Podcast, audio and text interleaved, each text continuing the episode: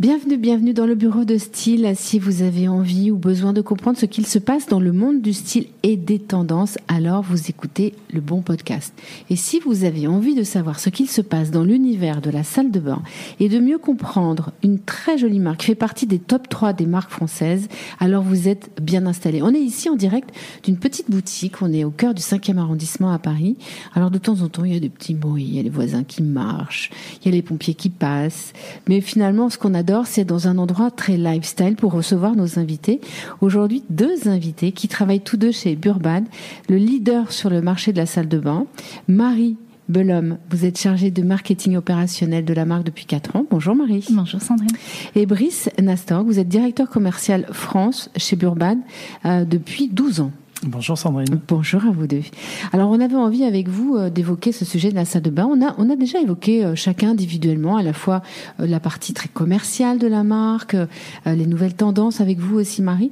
Là on avait envie d'une interview tous ensemble, tous les trois, où on va plus évoquer la salle de bain dans son ensemble en fait. et si je, si je me projette, alors moi je dis toujours l'avenir appartient au présent. Mais par ailleurs, si on doit se projeter dans la salle de bain dans dix ans, d'après vous, elle ressemblera à quoi Est-ce qu'elle sera essentiellement connectée, 100% green, totalement recyclable, très égocentrée? Qu'est-ce qui, à quoi elle pourrait, euh, Brice Nastor, on va commencer euh, avec vous, euh, d'un point de vue commercial? Vous avez des petites idées? Comment vous emmenez les gens dans ce monde? Aujourd'hui, moi je verrais bien la salle de bain s'orienter effectivement vers, vers le bien-être, vers la santé, vers le durable. C'est trois, ah, thèmes, trois thèmes qui me paraissent très connectables à la salle de bain. Euh, la santé, c'est encore différent que du bien-être.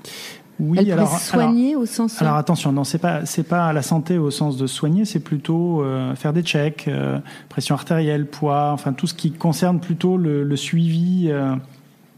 le suivi et le contrôle des constantes, des variables assez simples au final.